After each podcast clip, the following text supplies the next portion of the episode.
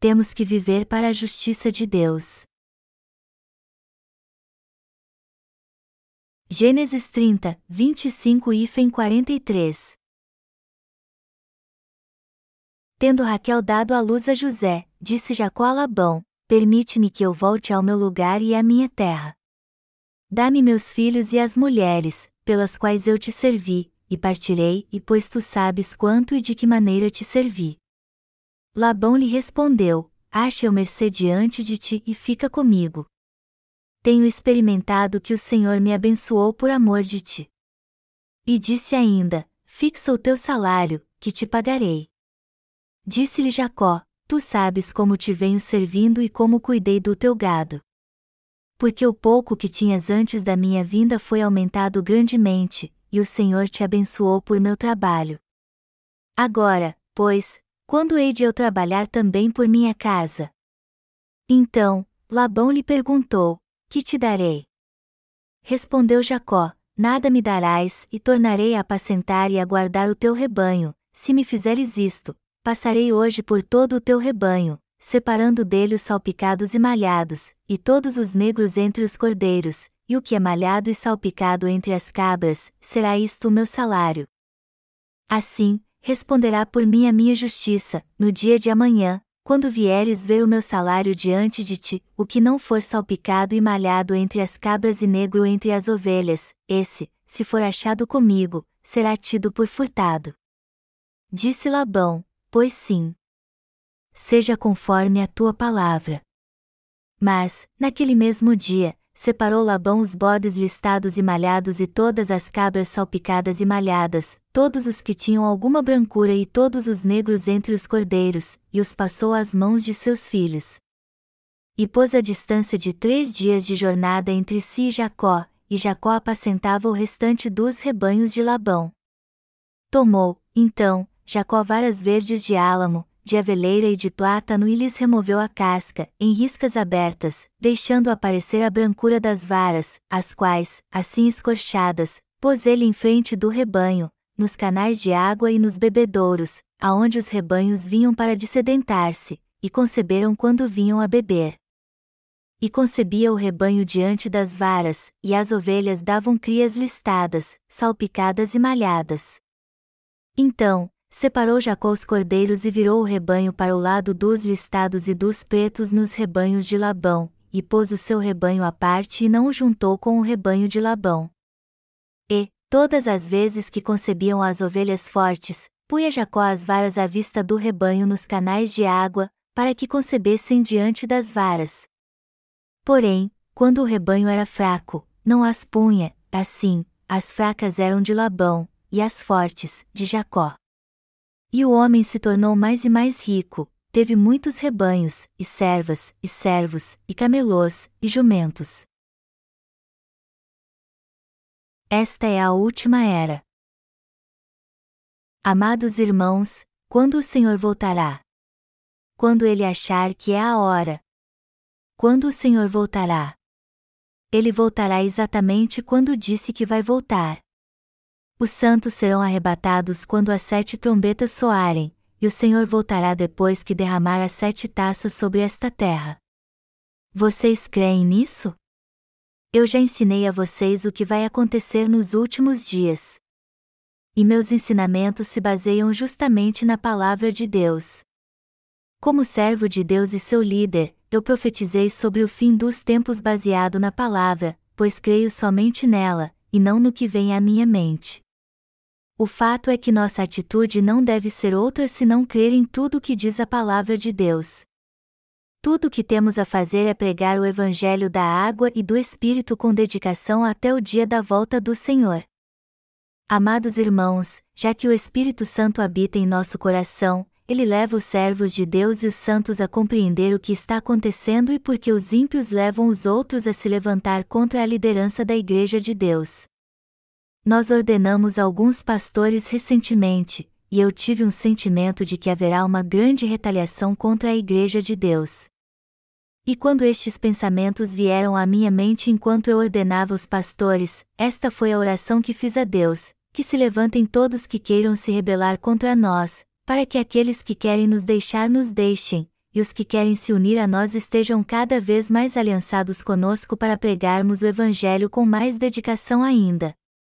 Para nós não faz diferença se aqueles que não querem ficar conosco vão embora ou não. Nosso único propósito é pregar o Evangelho da água e do Espírito juntos. Pouco tempo atrás, alguns membros, inclusive um pastor, nos deixaram depois de criar muita confusão. Nós somos muito tolerantes e não expulsamos os que causam confusão. Mas o que me surpreende é que estas pessoas sempre causam confusão e acabam blasfemando contra a Igreja de Deus. Amados irmãos, eu não sou o líder de uma seita. Eu sou alguém que faz parte do povo de Deus como vocês, um obreiro de Deus que crê no Evangelho da água e do Espírito e serve a Ele. Sou alguém que crê neste Evangelho, que é a palavra de Deus, e o obedeço, assim como todos vocês, não é verdade? Como vocês sabem, nossa igreja começou na cidade de Sokshu, quando o Senhor me levou a uma igreja de ex-católicos. Eu preguei o Evangelho para eles e esta igreja se tornou a Igreja de Deus. Depois alguns irmãos sugeriram que eu deixasse esta ex-igreja católica e fundasse uma nova igreja. Se eu fosse um homem ganancioso e buscasse fama e dinheiro neste mundo, eu poderia ter fundado uma nova igreja com alguns irmãos que me seguiriam. Mas se fizesse isso, a Igreja de Deus teria sido dividida desde o começo.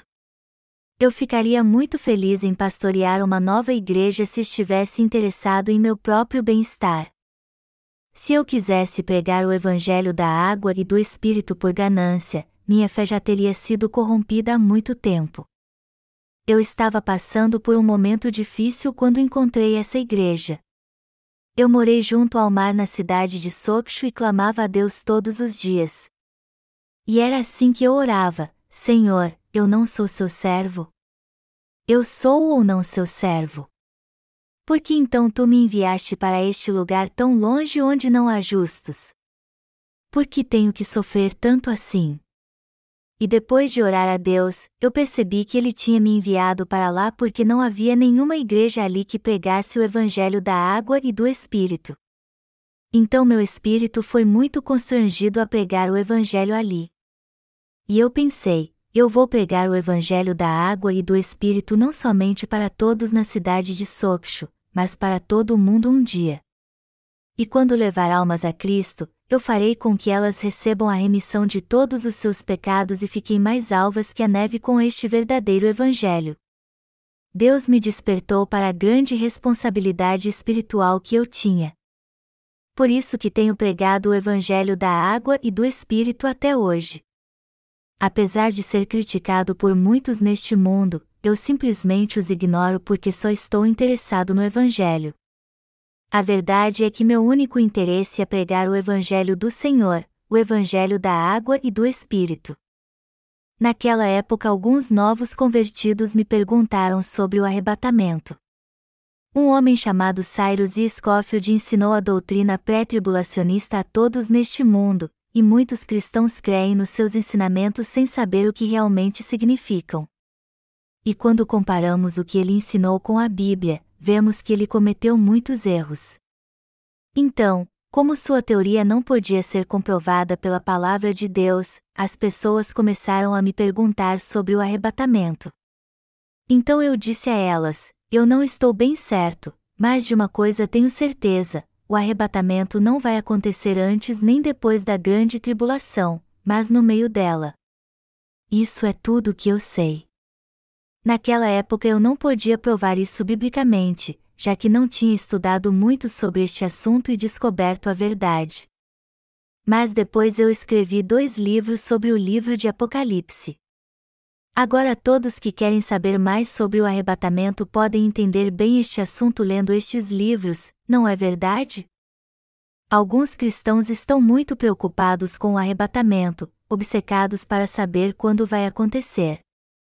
No entanto, não somos escatologistas que tentam fixar uma data para a segunda vinda do Senhor. Por acaso devemos parar tudo o que estamos fazendo e apenas esperar a segunda vinda de Jesus? O que faremos se o Senhor não voltar no dia que achamos que ele virá?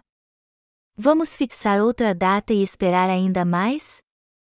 Os que creem na teoria do arrebatamento de Scofield, ou seja, os que creem na doutrina pré-tribulacionista do arrebatamento, geralmente predizem uma data para a volta do Senhor, mas este dia sempre chega nada acontece. Houve muitos prognósticos assim no mundo todo que não se cumpriram.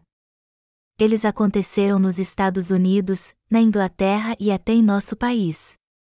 Eles sempre dizem: Jesus voltará tal dia e tal hora. Pense nisso.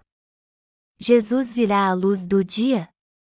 Ele virá antes ou depois que soarem as sete trombetas e as sete taças foram derramadas? A Bíblia diz que ele virá quando soar a trombeta, como está escrito: Porquanto o Senhor mesmo, dada a sua palavra de ordem, ouvida a voz do arcanjo, e ressoada a trombeta de Deus, 1 Tessalonicenses 4 horas e 16 minutos. E já que a Bíblia diz isso claramente, o que mais podemos dizer? Eu quero deixar bem claro aqui que a doutrina pré-tribulacionista do arrebatamento é totalmente antibíblica. Eu não tenho necessidade de me exaltar ou me humilhar.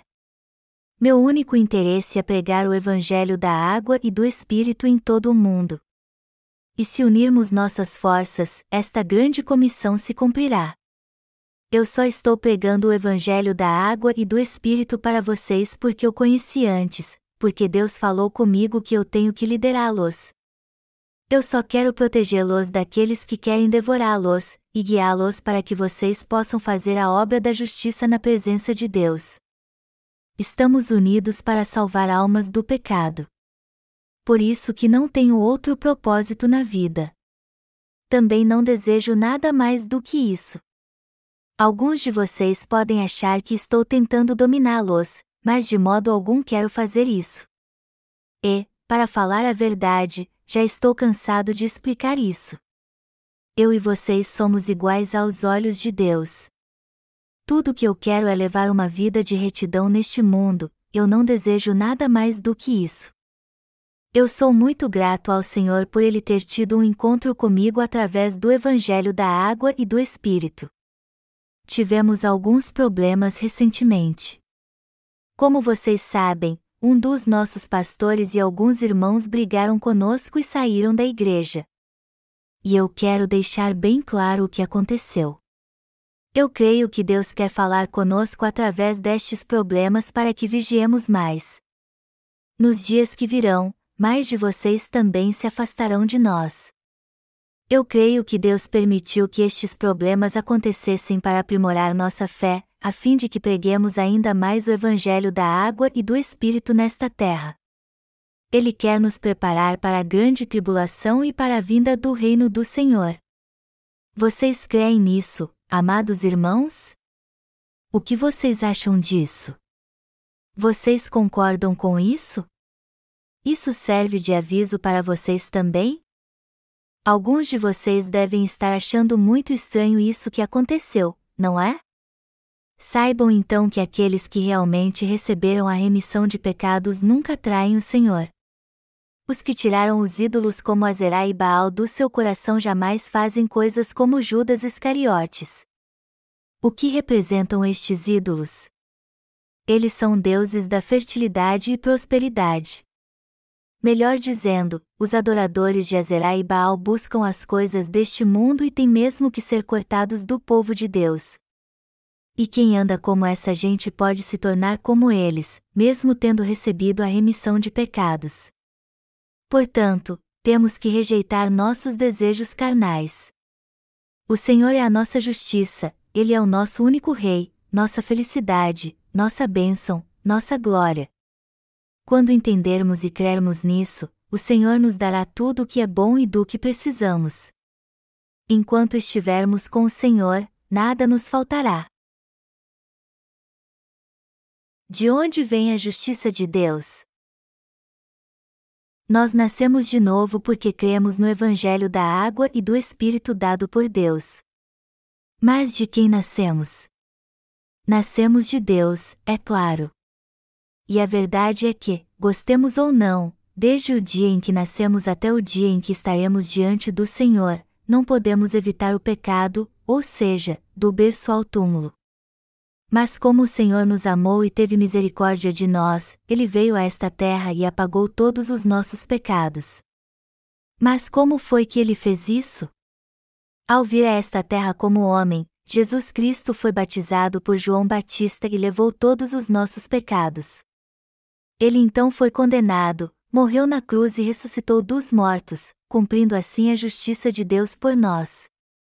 Nós alcançamos a justiça, ou seja, o fato de que fomos justificados e agora não temos mais pecado, porque ela nos foi dada pelo próprio Deus e cremos nela. Tudo o que temos vem de Deus.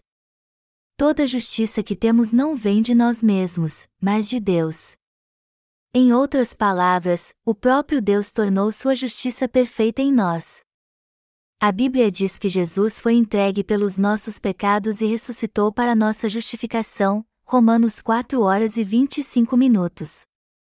A verdade é que depois de criar o universo e o homem, Deus planejou nos tornar justos, sem pecado e seu próprio povo. Ele mesmo veio à Terra então como nosso Salvador encarnado como homem, foi batizado por João Batista para cumprir a justiça de Deus, levou os pecados do mundo à cruz, ressuscitou dos mortos, e assim se tornou nosso Salvador. Deus concedeu sua justiça àqueles que creem no Evangelho da água e do Espírito. Ele de fato nos justificou e assim nos tornou completamente justos. Já que é assim, somos justos ou pecadores? Não há dúvidas de que os que creem no Evangelho da água e do Espírito são justos. Por natureza, não podemos evitar o pecado desde que nascemos neste mundo. Nós já nascemos com os doze tipos de pecado no coração, e por isso não podemos evitar o pecado até o dia da nossa morte, não é verdade? Apesar disso, Deus nos vestiu com sua justiça através do seu amor e da sua salvação, e nos deu todas as bênçãos neste mundo. Melhor dizendo, quando Jesus Cristo, o Filho de Deus e o próprio Deus, veio a esta terra, ele nos salvou de todos os nossos pecados com a água e o sangue e ele agora vestiu a todos nós que cremos no Evangelho da água e do Espírito com sua justiça, que ele cumpriu através da obra da salvação. E já que cremos na justiça de Deus, nós a recebemos junto com suas bênçãos. Embora não possamos evitar o pecado para o resto da nossa vida, agora somos justos porque não temos mais pecado. Graças ao Senhor, hoje somos filhos de Deus e justos e esta verdadeira justiça que temos agora vem de Deus. Por isso que a obra que estamos fazendo é muito especial. Estamos de fato fazendo uma obra muito importante. E esta obra que estamos fazendo, em outras palavras, é pregar o Evangelho da água e do Espírito que contém a justiça de Deus. Jacó criou uma família enquanto se abrigava na casa de seu tio. Jacó enganou seu irmão e recebeu as bênçãos de seu pai. Como resultado, teve que fugir de Esaú e se tornou um fugitivo. Sua mãe o aconselhou a fugir e buscar abrigo na casa de seu irmão. E foi ali que ele se casou com as duas filhas de seu tio. Para casar com uma delas, ele teve que trabalhar duro por sete anos, e para casar com a outra, ele teve que trabalhar mais sete anos. Foi assim que Jacó acabou tendo duas esposas. A princípio ele só queria casar com uma de suas primas, mas no fim seu tio lhe deu suas duas filhas. Como está escrito, Labão disse a Jacó: É melhor dá-la a você do que a outro homem. E embora isso soe estranho, é o que está escrito na Bíblia. Para ser sincero, há muitas passagens na Bíblia que eu acho difícil entender. Como alguém pode dizer isso ao seu próprio sobrinho? É melhor dá-la a você do que a outro homem. Veja como são as pessoas hoje em dia. Alguém diria isso hoje a um parente? Claro que não. Ninguém faria isso hoje em dia porque sabemos que há sérios problemas genéticos quando parentes se casam. E as crianças geradas destes casamentos tendem a ter problemas para se desenvolver também por isso hoje não temos mais casamentos assim. Mas isso era costume nos dias do Antigo Testamento. Eu tenho certeza que Deus deixou isso registrado para nos ensinar uma lição espiritual, que não devemos misturar nossa fé com a dos que ainda não nasceram de novo. De todo modo, Jacó teve que trabalhar 14 anos para seu tio. E por seu trabalho ele ganhou duas esposas e muitos filhos. Só que Jacó percebeu que não tinha bem algum, enquanto seu tio se tornou um homem muito rico, pois seu rebanho de gado, ovelhas e cabras era enorme. Seu tio tinha todo tipo de gado. Você já viu o gado que é criado no campo? Eu estive na Mongólia e vi muitas vacas, ovelhas e cabras lá. E aonde quer que vá o pastor, os animais o seguem. Ovelhas, cabras e vacas reconhecem seu dono me disseram que a Mongólia tem o maior número de gado per capita. Enfim, os rebanhos neste país são enormes, quanto a isso não há dúvida. E para sua informação, nosso Evangelho está sendo pregado ali. E tenho orado para que Deus salve muitas pessoas na Mongólia, tanto física como espiritualmente, e que Ele conceda muitas bênçãos àqueles que se unirem à nossa igreja ali. Vamos voltar à palavra. Jacó teve duas esposas e elas deram a ele muitos filhos. Mas Lia lhe deu a maioria de seus filhos, pois Raquel, sua segunda esposa, foi estéril por muito tempo. E como não conseguia conceber, ela clamou a Deus. Ele então abriu sua madre e ela finalmente pôde dar à luz. E quem foi o filho que ela gerou? José. Quando Raquel deu à luz ao seu primeiro filho, ela disse: Deus tirou minha vergonha ao me dar este filho e o chamou José, que significa Jeová me acrescentou. E depois que Raquel teve José, Jacó viu que era a hora de deixar seu tio. Vamos ver o que fez Jacó para se tornar independente do seu tio. Jacó gerou muitos filhos e queria seguir sua vida longe do seu tio. E como já vivia há 14 anos com seus parentes, era hora de seguir seu caminho. Há um ditado coreano que diz que ninguém deve viver com seus parentes, por mais que tenham um saco de farinha. Só que hoje muitos coreanos se casam e vão viver junto aos seus parentes. E os jovens casais não querem mais ter filhos. Antigamente era normal um casal ter muitos filhos.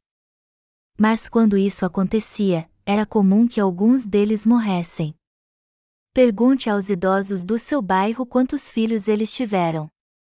A maioria dirá: Eu tive sete. Bem, na verdade eu tive dez, só que três morreram. Vamos ver o que o texto bíblico deste capítulo diz sobre Jacó. Quantas esposas ele teve? Ao todo quatro. Além da primeira e segunda esposa, Jacó também teve as servas delas, ao todo quatro mulheres. Mas apesar de ter muitas esposas e filhos, ele ainda não tinha seguido seu caminho. Mas como queria partir, Jacó foi conversar com seu tio. Na verdade, antes disso acontecer, ele teve um sonho.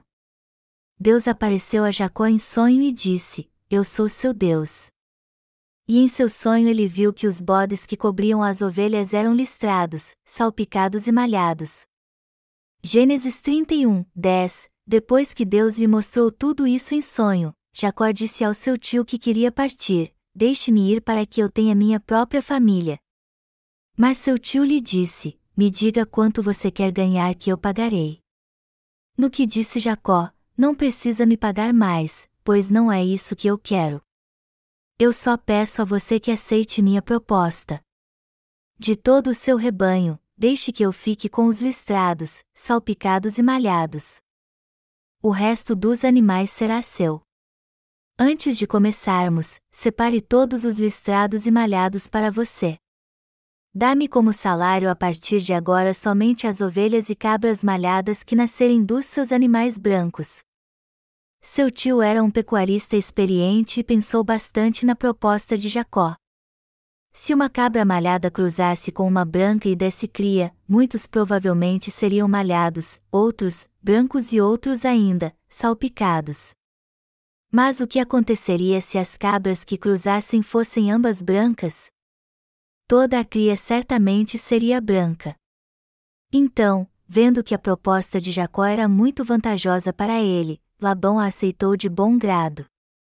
Mas por que Jacó fez isso? Porque sabia que se usasse varas de uma certa árvore a cria seria malhada. Mas eu mesmo não conheço bem esta árvore.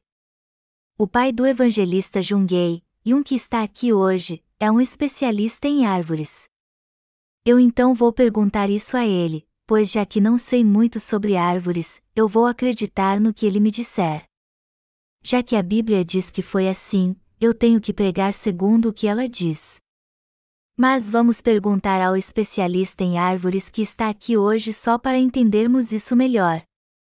Está escrito em Gênesis 30, 37 e 38, tomou, então, Jacó varas verdes de álamo, de aveleira e de plátano e lhes removeu a casca, em riscas abertas, deixando aparecer a brancura das varas, as quais, assim escorchadas, pôs ele em frente do rebanho, nos canais de água e nos bebedouros, aonde os rebanhos vinham para dessedentar-se, e conceberam quando vinham a beber. Diz aqui que Jacó pegou varas de álamo, aveleira e castanheira, e descascou nelas listas brancas. Então eu pergunto ao pai do evangelista Yun, se descascarmos varas de álamos, aveleiras e castanheiras, elas ficarão com listas brancas? Todas elas são brancas por dentro? Obrigado pela resposta. Eu já imaginava, mas só perguntei para ter certeza. Jacó trabalhou duro para ter seu próprio rebanho. Depois de pastar no campo, os rebanhos buscavam os canos de água para saciar a sede. E Jacó sabia que eles cruzavam quando iam beber água e depois davam cria. Era normal o rebanho fazer isso. E o que fez Jacó?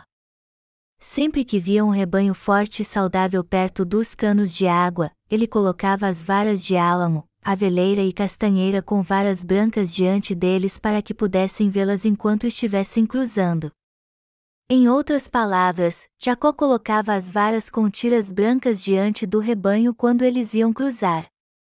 E como as varas estavam na frente deles, eles não tinham como não ver.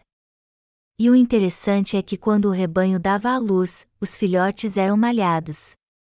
Espiritualmente falando, isso significa que, como o Senhor nos mostrou o Evangelho da água e do Espírito, temos que crer que este é o verdadeiro Evangelho.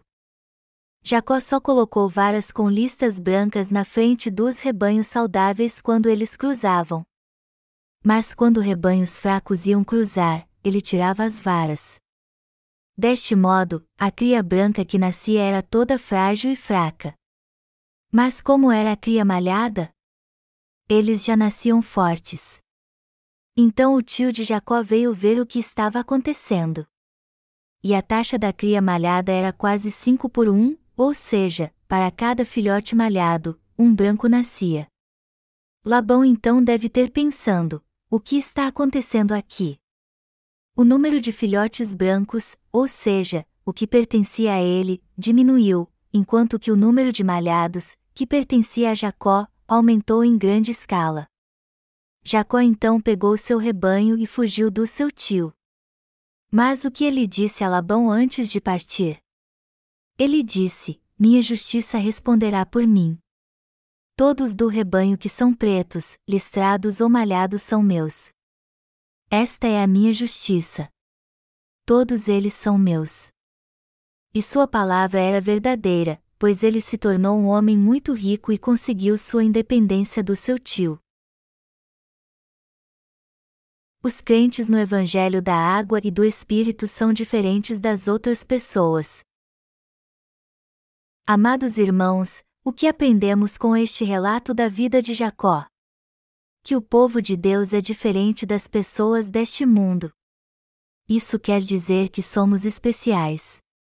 Nós fomos, em outras palavras, vestidos com o amor especial de Deus e temos fé na sua justiça. E é por isso que a justiça especial de Deus pertence a nós. É isso que o texto bíblico deste capítulo nos ensina. Lembrem-se disso, amados irmãos. Os que receberam a remissão de pecados, ou seja, os que receberam a justiça de Deus e a possuem, são capazes de realizar e alcançar grandes coisas nesta terra. Veja o que aconteceu com Jacó. Ele só colocou as varas diante do rebanho saudável, e as retirou de diante do rebanho fraco. E como isso se aplica a nós que estamos pregando o Evangelho neste mundo? Quando formos pregar o Evangelho para quem está com o coração preparado para recebê-lo e teme a Deus, devemos fazer isso de uma maneira bem clara e direta. Melhor dizendo, temos que pregar tanto o batismo de Jesus como seu sangue na cruz em detalhes. Os outros cristãos que não querem ouvir o Evangelho, por sua vez, criam sua própria justiça e ainda dizem: Eu tinha um grande ministério no passado. Mas como devemos lidar com estas pessoas? O que devemos dizer a estes que não temem a Deus nem têm fé na Sua palavra? Deixamos de lado tudo mais nas Escrituras e só falamos sobre o pecado que há em seu coração. Amados irmãos, somos especiais aos olhos de Deus, pois fomos escolhidos em Jesus Cristo. Somos filhos de Deus, seus obreiros, povo da graça, os herdeiros do céu.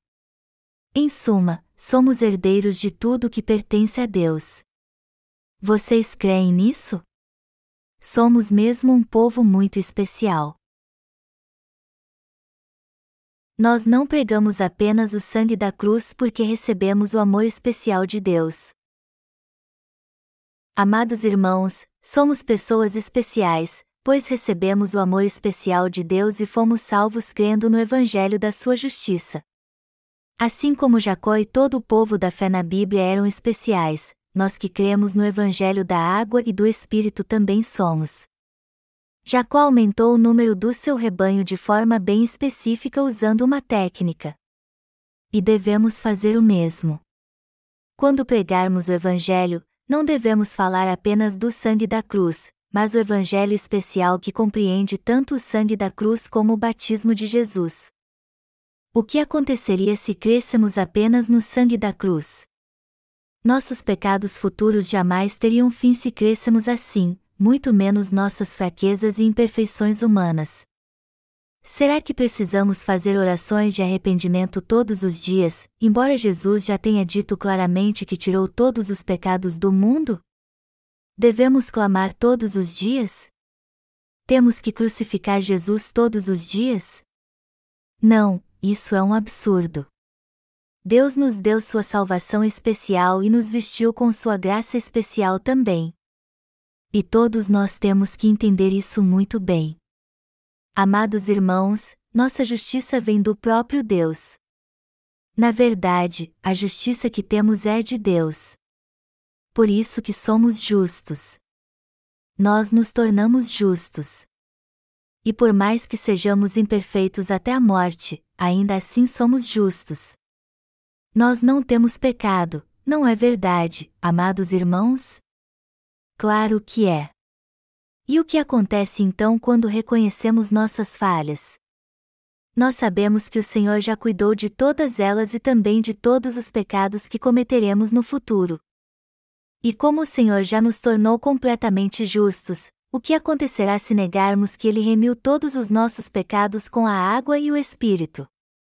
Cometeremos o pecado de blasfêmia contra o Espírito Santo. Mas que pecado é este? é o pecado que cometemos quando negamos as obras da salvação que Deus realizou por nós. E há perdão para todos os outros pecados, menos para este. Podemos ser remidos de todos os pecados, mas se cometermos o pecado de blasfêmia contra o Espírito Santo, nem Deus ou o homem poderá mudar isso. Ninguém pode fazer nada a respeito deste pecado, pois quem o comete com certeza irá para o inferno. E se nos envolvermos com algumas pessoas e formos influenciados por elas, acabaremos indo para o inferno junto com elas. Os que creem na perfeita justiça de Deus são perfeitamente espirituais. Por acaso estou dizendo isso com medo de vocês serem corrompidos por tais pessoas? Não, de modo algum. Se vocês são tão vulneráveis a ponto de morrer com seu veneno, ou seja, se a salvação de Deus para vocês é tão incerta, então podemos dizer que Ele não os salvou realmente. O que Deus disse a respeito dos justos? Que não morreremos mesmo se uma serpente nos picar ou tomarmos veneno, Marcos 16 horas e 18 minutos. Mas não deixe uma serpente picar vocês por causa disso. Não é isso que a palavra está dizendo. O que ela está dizendo é que por mais que um endemoninhado tente nos enganar, nós que somos justos jamais seremos enganados a ponto de tomarmos o veneno de Satanás, não é verdade? Apesar de sermos falhos em nossa carne, espiritualmente somos perfeitos. Nós somos completos. De vez em quando eu vejo minhas falhas. Mas não faço vista grossa a elas. É claro que eu fico chateado quando alguém me despreza, mas com certeza não quero estar num pedestal. O que aconteceria se eu quisesse crescer só para humilhar as pessoas? Nada seria mais vergonhoso que isso. Então, quando lido com as pessoas deste mundo, eu procuro ser o mais simples possível. E eu digo a elas: é verdade, eu não sou bom em nada. Mas quando alguém tenta menosprezar minha fé ou espiritualidade, eu digo na mesma hora: eu não dou a mínima para o que você está dizendo, pois tenho certeza que Deus já me salvou. Eu sou um homem totalmente justo, não importa o que as pessoas digam. Vocês acham que só porque alguém diz algo sobre nós, somos 99% justos e apenas 1% pecadores? Não, nós somos perfeitos. Somos perfeitos e completos aos olhos de Deus. Os justos não temem o fim dos tempos. Deus está nos preparando agora, ele está nos preparando para que estejamos prontos para as dificuldades que teremos no fim dos tempos. E quando estes tempos chegarem, as pessoas com certeza tentarão nos prender e nos entregar para que sejamos mortos. Nós passaremos por isso no futuro. Eu sinto que quando o Evangelho for totalmente pregado e vier o fim dos tempos, alguém muito próximo a mim irá me trair e me entregar para que eu seja morto. Mas eu já estou preparado para isso. Quem é essa pessoa? Eu não sei. Mas é assim que deve acontecer, reverendo, eu preciso que o Senhor vá comigo a um lugar. Onde? Eu fui chamado à delegacia, e me disseram que eu não deveria comparecer lá sem o Senhor. Está bem então. Vamos. Na mesma hora eu já sabia de tudo o que estava acontecendo mas mesmo assim iria com ele. Reverendo, o Senhor está decepcionado comigo por estar fazendo isso com o Senhor? Não, porque eu estaria. Se é o que você tem que fazer, faça logo. E quando chegasse à delegacia, os policiais me perguntariam: Você tem pecado ou não? Eu não tenho pecado. Como você pode dizer que não tem pecado? Porque Deus já me salvou de uma forma perfeita. Mas nós checamos sua vida pessoal e encontramos um monte de sujeira a seu respeito. Mesmo assim, eu não tenho pecado.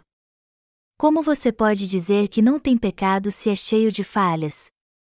Isso não é muito estranho? Pode ser estranho para vocês, mas isso não muda o fato de que não tenho pecado. Eu vou perguntar de novo: você não tem pecado? Se você disser que tem pecado, nós o libertaremos. Mas se continuar dizendo que não tem, o colocaremos na prisão. Podem fazer o que vocês quiserem, porque eu não tenho pecado.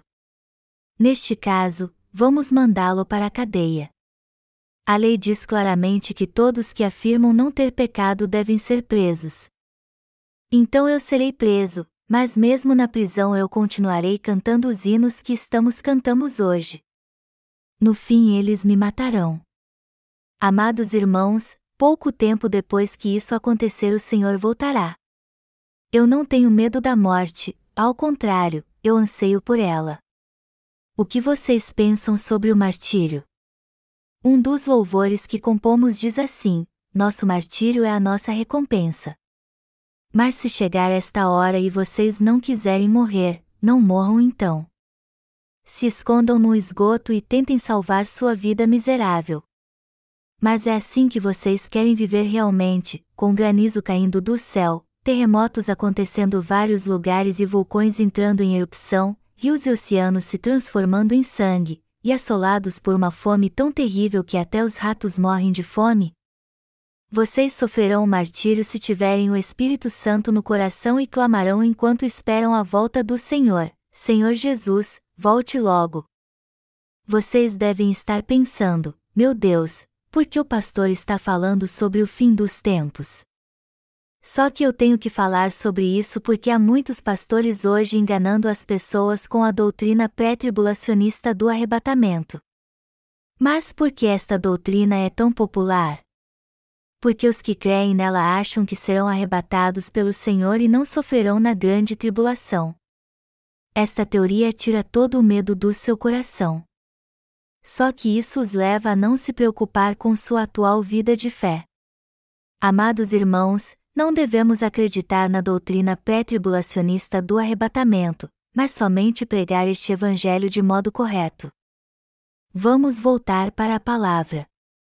Amados irmãos, nós somos perfeitos. Jacó tinha muitas falhas, como vemos no texto bíblico deste capítulo, além de ser astuto e enganador. Mesmo assim foi muito abençoado por Deus. Abraão, Isaque, Jacó e seus descendentes foram homens de fé que tiveram a mesma fé que temos. E assim como eles que serviram a Deus de todo o coração, nós também fomos vestidos com a justiça de Deus de uma forma especial. Por isso que somos totalmente justos e perfeitos. E estamos fazendo um trabalho muito especial também, ou seja, estamos pregando o Evangelho da água e do Espírito. Algo que devemos entender muito bem é que somos especiais. Eu tenho me preocupado com a maneira como pregaremos o Evangelho no segundo semestre deste ano. Temos que colher as opiniões uns dos outros e fazer reuniões para decidir isso. Então eu peço a vocês que sirvam ao Senhor com toda a dedicação quando voltar para suas igrejas. Os pastores também se reunirão para discutir a respeito, orar e traçar um plano de trabalho. Amados irmãos, embora sejamos falhos, Deus é perfeito. E este Deus perfeito nos deu sua justiça. E a justiça que temos não é outra senão a perfeita justiça dada por Deus. Portanto, ela durará para sempre. E todos que possuem esta justiça vencerão o mundo, o diabo, a si mesmos e prevalecerão. Vocês creem nisso? Nada poderá nos derrotar. A obra de Deus que temos para fazer neste mundo é muito grande. Vários cristãos neste mundo estão enganando ou sendo enganados. E o resultado disso é que eles não passam de meros religiosos. Do que fazemos parte? De alguém tipo de religião ou de uma fé? Nós temos uma fé. Cremos que Deus nos tornou perfeitamente justos, e é pela fé que pregamos o Evangelho para salvar as pessoas. Isso não é o certo a fazer? Claro que sim. É claro que sim. Não há neste mundo uma obra mais importante do que esta. Como é perfeita e fabulosa a salvação que Deus nos deu! Que bênçãos maravilhosas Ele nos deu! Que obra extraordinária e justa Ele realizou! E como reconhecemos isso, jamais podemos esquecer de fazer a obra espiritual na presença de Deus. Ainda há muitos neste mundo que precisam receber a remissão de pecados. Eu estive na Mongólia, e sua população é muito grande. Também encontramos ali alguns missionários coreanos, só que eles eram patéticos. Eles nos disseram que não poderíamos visitar sua escola porque eles já estavam ali há sete anos. Ali também há uma faculdade cristã fundada por missionários coreanos, mas eles também não nos permitiram visitá-la. Isso é ridículo. Pense nisso. O campo missionário deveria estar aberto para que todos pudessem lançar a semente do Evangelho. Mas só porque estes missionários estão ali, isso significa que eles estão pregando o Evangelho para todos? Na verdade, eles não estão pregando o evangelho da água e do Espírito para ninguém, nem para uma pessoa sequer, pois não conhecem este verdadeiro evangelho. Mas mesmo assim eles não nos permitiram visitar seus alunos. Os professores nativos também nos disseram: estes missionários trouxeram muito benefícios para nós, então vocês não deveriam denegrir a obra que eles fizeram. Amados irmãos, há muito trabalho esperando por nós no mundo inteiro. Jacó pegou varas de álamo, aveleira e castanheira, descascou nelas listas brancas, e as colocava na frente do rebanho sempre que ia cruzar. Em outras palavras, ele induziu os animais a gerar filhotes malhados usando um método especial na pecuária. E o que isso significa? Que se fomos realmente salvos deste mundo crendo no Evangelho da água e do Espírito, a partir de agora não podemos deixar de pregar este Evangelho especial. É justamente isso que Deus está nos dizendo. Amados irmãos, de modo algum devemos cometer o pecado de blasfemar contra o Espírito Santo. Já que somos falhos, devemos reconhecer o quanto falhamos e pecamos. Neste exato momento, então, a justiça que o Senhor nos deu brilhará e fará toda a escuridão desaparecer. Ela fará com que haja plenitude novamente e o tornará perfeito. Apesar de tropeçarmos e cairmos ao longo da vida, está claro que Deus nos tornou perfeitos e justos.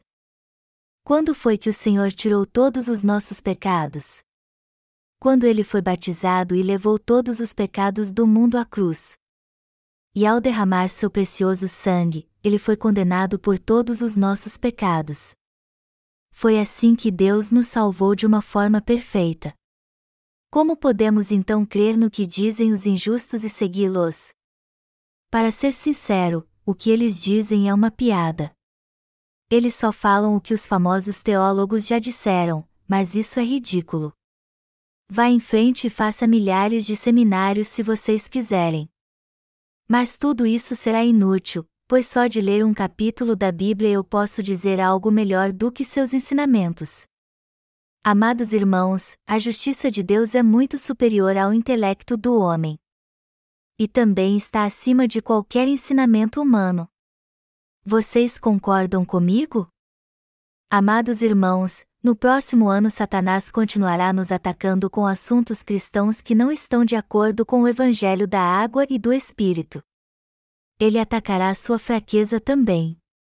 Mas é nessas horas que não podemos esquecer de que a justiça de Deus é a nossa justiça. E eu peço a vocês que pensem sempre na obra de Deus, na obra do Espírito. Volte seu coração para a obra que fazemos para salvar almas. Deus já nos deu a salvação. Então pensem na obra da salvação que Deus fez por estas almas também.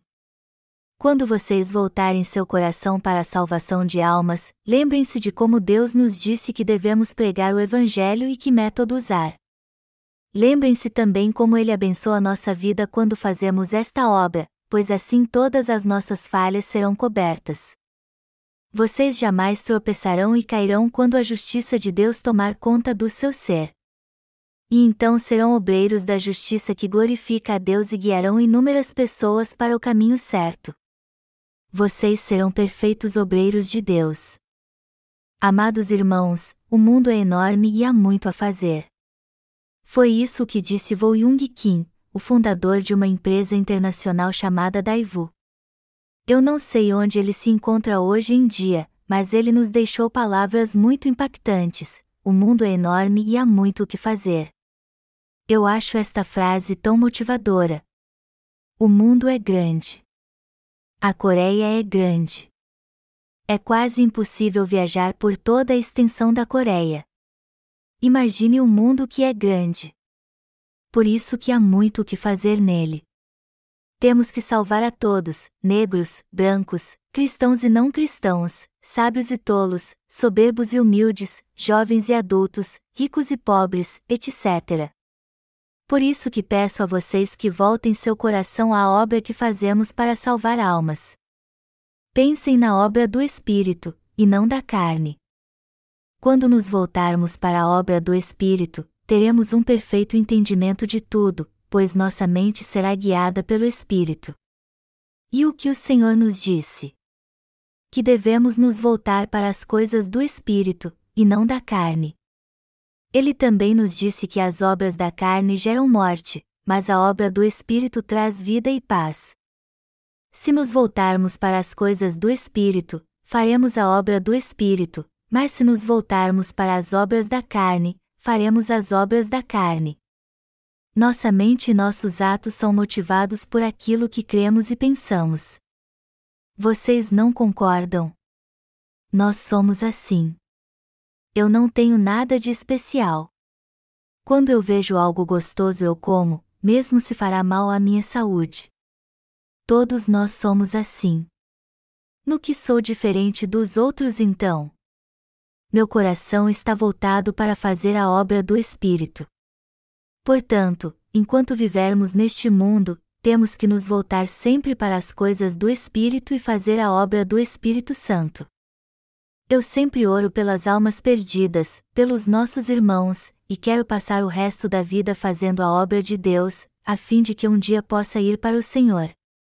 E o meu desejo é que todos vocês tenham uma vida de retidão, que possamos ter uma vida de perfeição juntos. Às vezes minhas falhas são expostas e a ganância surge em meu coração, mas eu me tornei perfeito porque creio na justiça de Deus e procurarei viver para sempre com coragem e mais retidão ainda. Hoje eu posso levar uma vida de retidão porque fui justificado e agora sou um homem justo. Apesar de haver muito gado e rebanhos, eu quero criar um rebanho especial como Jacó, e não apenas um bando de animais comuns.